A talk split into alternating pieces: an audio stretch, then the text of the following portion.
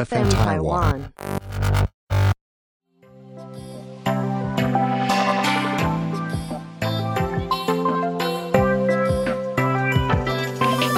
What's up，各位兄弟姐妹，欢迎来到独生子的世界，我是 Frank。今天开头呢，就跟大家分享一件有趣的事，就是最近我在寻找独生子相关题材的时候呢，读到一篇文章，一句话惹怒独生子，那是哪一句话呢？排名第一的是独生子一定是被宠坏。然后这时候我就在思考啊，首先我们应该要来定义什么是被宠。不过我好像也没有太多的比较，但我也不是要什么有什么。比方说在国小的时候，好了，我要买电动，我爸会要求我要看一百本书。然后那时候补习班的楼下是一间书店，所以我都在下课之后在楼下等我父母来接我的时间呢，翻翻故事书啊、漫画书，然后边抄书名边呃累积这样子，要四到八周的时间我才累积到一百本书。然后那时候我爸就带我去光华商场买了当时最新 Bandai 出的 Wonder Swan，那是一台小小的机器。然后那时候流行在玩数码宝贝，不知道大家还有没有印象？这样子，对，所以我也不觉得说我这个东西都是得来很容易的、那我妈也很严，我自己印象中呢，比较没有那种就是为了得到一个东西而用闹的记忆。后来有一次呢，我听我妈说。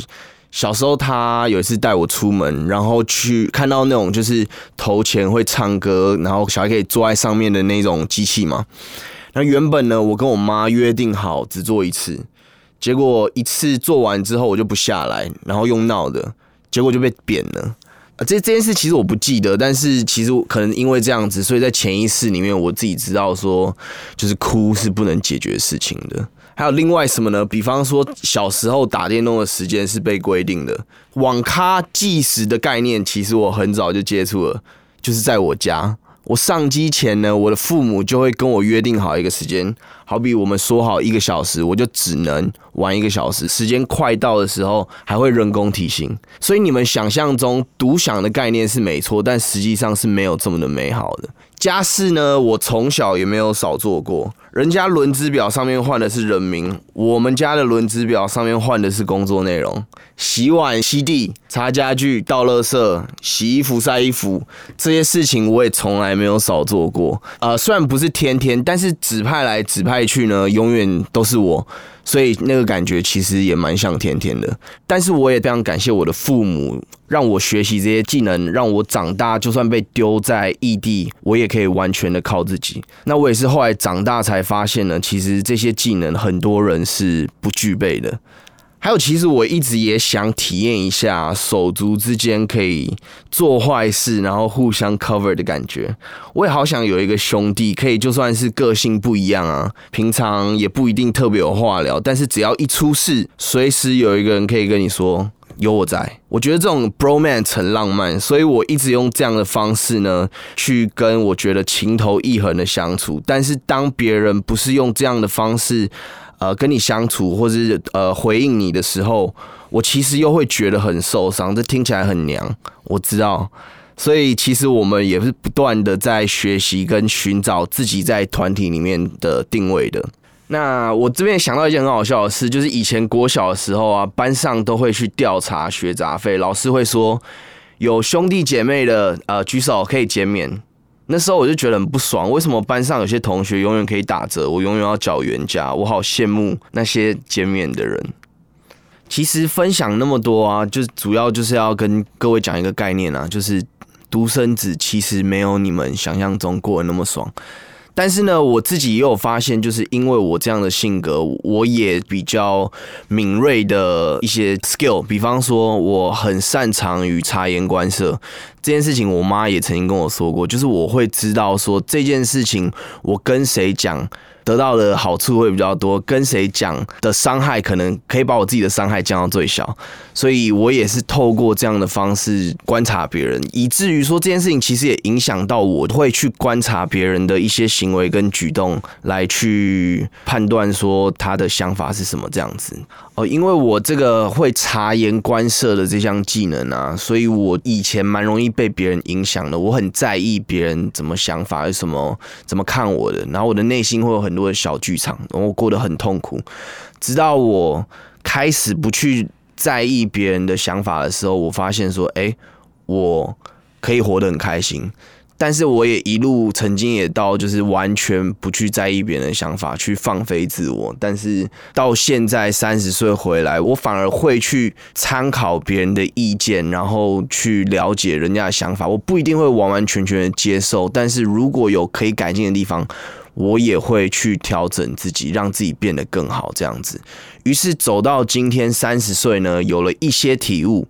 我把这些体悟整理成六点，想要跟大家分享。好，那我们就进入正题啦。这集的内容叫做三十岁的体悟。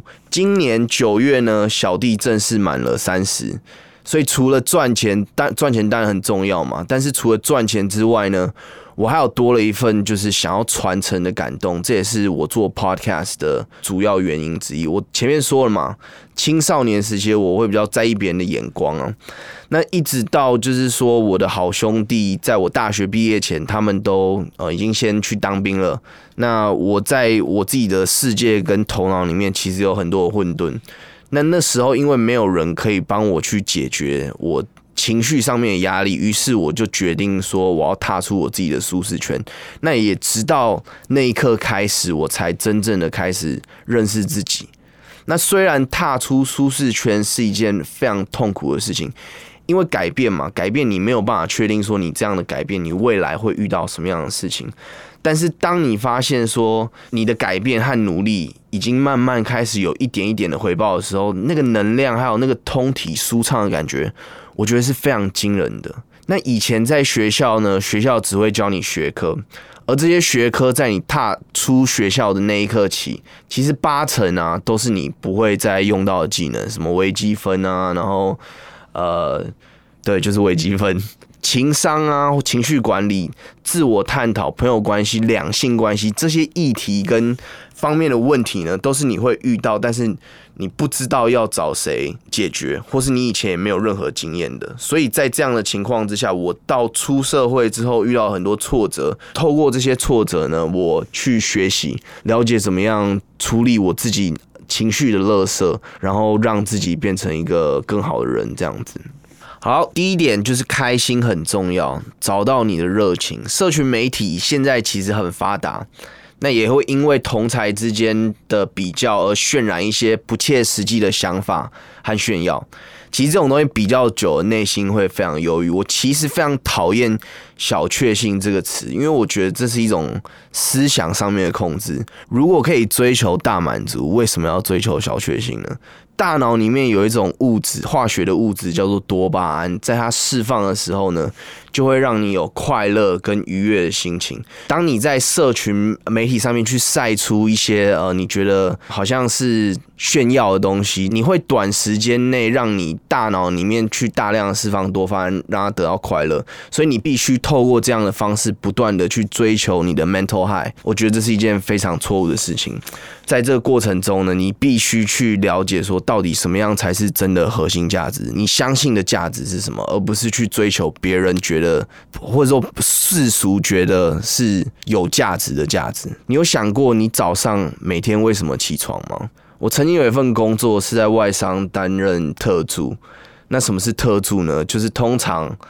老板周围比较信任的人，然后帮助老板处理任何的大小事、公事啊、私事。那这份工作也是影响我人生最大的一份工作，因为每一天呢都会有不一样的工作内容。一开始我真的是每天都非常期待工作，因为每天都要解决不一样的问题嘛。有时候跑工厂，有时候去棚拍做产品的棚拍，有时候台北的办公室之前从无到有的建立。然后也经历过几次的搬家，也曾经去香港处理过我们商标诉讼权的问题。那这些东西呢，都对我来说是一个体新体验，而且都是非常有趣。然后当时的福利呢，也是非常的好的。一直在我离开前，我的薪资加上福利奖金是非常的不错的。但是当我到这份工作的末期的时候，其实我超级没有灵魂的。为什么？因为当时这间公司呢，生意非常好，那全球有超过一百家的代理商，然后遍及五大洲。那客户大多是在国外啊，所以其实跟我们台湾是有时差的，所以我常常会需要在凌晨两点或者清晨六点的时候接到电话，客户可能临时有状况，或是老板突然呃吩咐你叫你做一件事情，那一句话你得放下手边的事，然后直接呃打乱我当天的计划。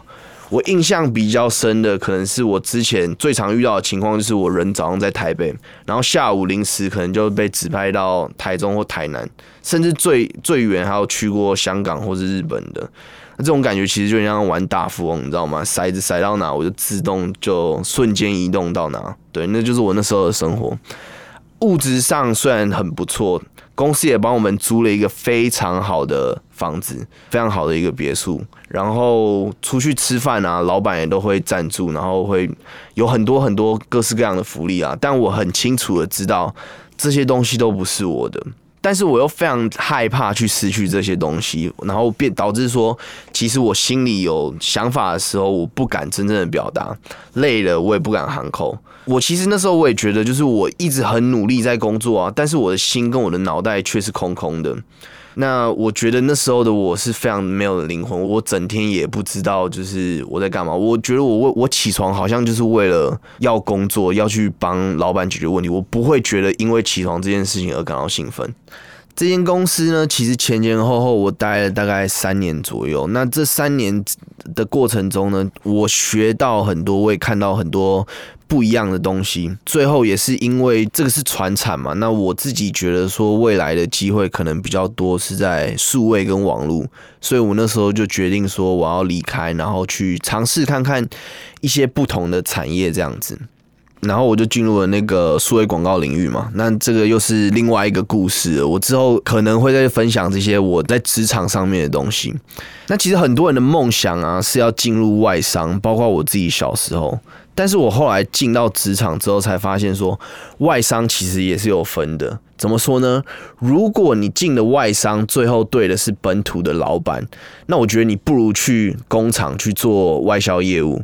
为什么？因为你还有办法至少国外去参展嘛。你在国内做外商，但是你对的都是台湾的老板，那你的思想一定也是跟这些人一样嘛。也不是说不好，但是就是你可以去了解一下，说，哎，在我们生长的这块土地外面的人是怎么样生活、怎么样赚钱的。OK，就像我之前工厂的那个窗口，他曾经跟我说，他最多的时候一年机票的票根。有到一百一十八张，这什么概念？基本上每三天就在飞机一天这样子。对，所以当你走过这么多的地方，接触过跟你原本不一样的人事物的时候呢，你的想法一定会有所改变。那现在我自己经营一间小小的网络工作室。时间是比上班族自由一点点，但是相对的压力也是非常的大的，尤其是在这个瞬息万变的时代啊，我们每天都不断的在解决问题，而且今天的商业模式到明天就不一定还能继续用了，所以我们也一直在找一些新的突破点。这件事情其实是让我很兴奋的，因为我知道我是在累积我自己的能量，这也是我成长所需要的养分。那第二点呢，我们要聊的呢，就是勇敢去追你的梦吧，想做的事就去做，年轻就是你的本钱啊。这件事情呢，也是我过了三十岁之后比较有感触的。最近看了一个国外的街访，他们去问了很多五六十岁的老人，说如果可以给年轻的自己一点建议，会是什么？大部分的老人都有提到一个共通点，就是说他们年轻的时候不够自信、不够勇敢，他们前面堆积了各式各样的借口，以至于他们没有办法去做他们想做的事情。所以我建议你离开你的舒适圈吧，去成为更好的自己。以前我在团体里面啊，我非常在意别人对我的看法。我是一个很外向的人，思考的方式比较偏浅而广。